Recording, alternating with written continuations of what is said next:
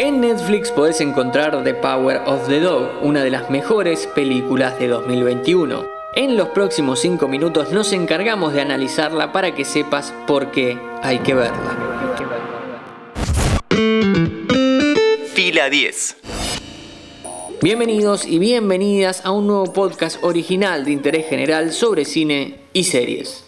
Dirigida por Shane Campion y adaptada de una novela homónima, El poder del perro cuenta la historia de un enfrentamiento entre hermanos, representando entre muchas otras cosas el choque entre el progreso y el conservadurismo y a la vez la fragilidad de ciertas etiquetas. Hay mucha tela por cortar y poco tiempo, así que vamos a meternos de lleno. Este podcast lo presenta Coca-Cola Argentina. 25 years since our first run together. 1900 and nothing. It's a long time. La película estuvo mal vendida porque es difícil de vender. A lo largo de la segunda mitad del 2021, la mejor prensa que tuvo fue su paso por festivales prestigiosos, tales como el de Venecia o el de Mar de Plata en Argentina. Cuenta la sinopsis que dos hermanos se pelean porque uno se casa con una viuda y el otro contrata al hijastro afeminado como peón a modo de venganza. Afeminado, por cierto, entre muchísimas comillas porque no es una etiqueta correcta. La película está ubicada temporalmente en 1925 y espacialmente en un rancho de Montana. Sumamos estos dos datos a la sinopsis y pensamos que nos vamos a encontrar con un western tradicional sobre un vaquero homofóbico y la lección de vida que va o no a recibir. Lejos, lejos está esto de ser lo que realmente Jane Campion creó. The Power of the Dog es una película muy oscura en su tema y muy elegante en sus formas. La directora eligió ir por el costado del western, sobre todo en los planos bien generales de montañas, praderas y naturaleza interminable. Hay un subtexto en esto, ya que podemos pensar a toda esa inmensidad indomable como el reflejo de un personaje que está presente en la trama, al que nunca veremos, pero que dejó huella en uno de los protagonistas. No me quiero adelantar, así que volvamos al argumento. Resulta que Phil y George Burbank son dos hermanos a cargo del negocio familiar, un rancho ganadero.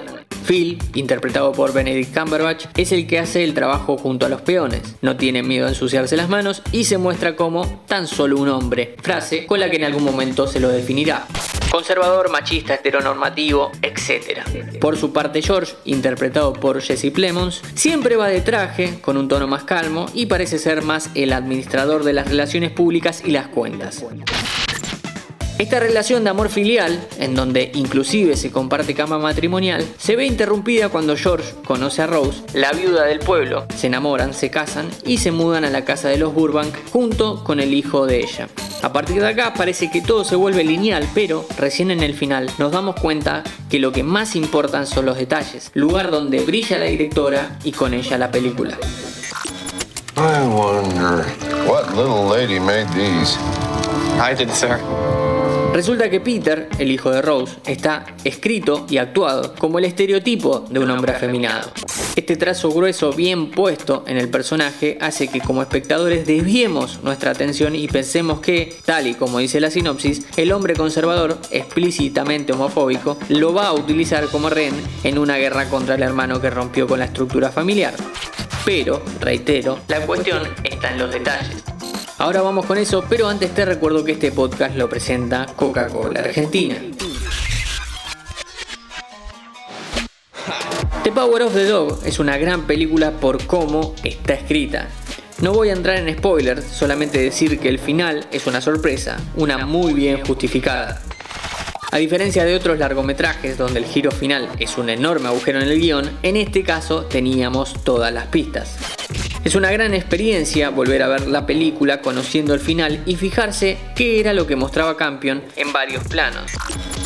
¿Por qué hacía foco en tal o cual cosa? ¿Qué nos quería decir en ciertas secuencias que parecían completamente inconexas o innecesarias? Gran candidata en la temporada de premios, The Power of the Dog llegó a Netflix a fines de 2021 para salvar un año que no fue del todo bueno para la plataforma. Mi nombre es Matías Daneri y hoy te conté por qué verla en 5 minutos.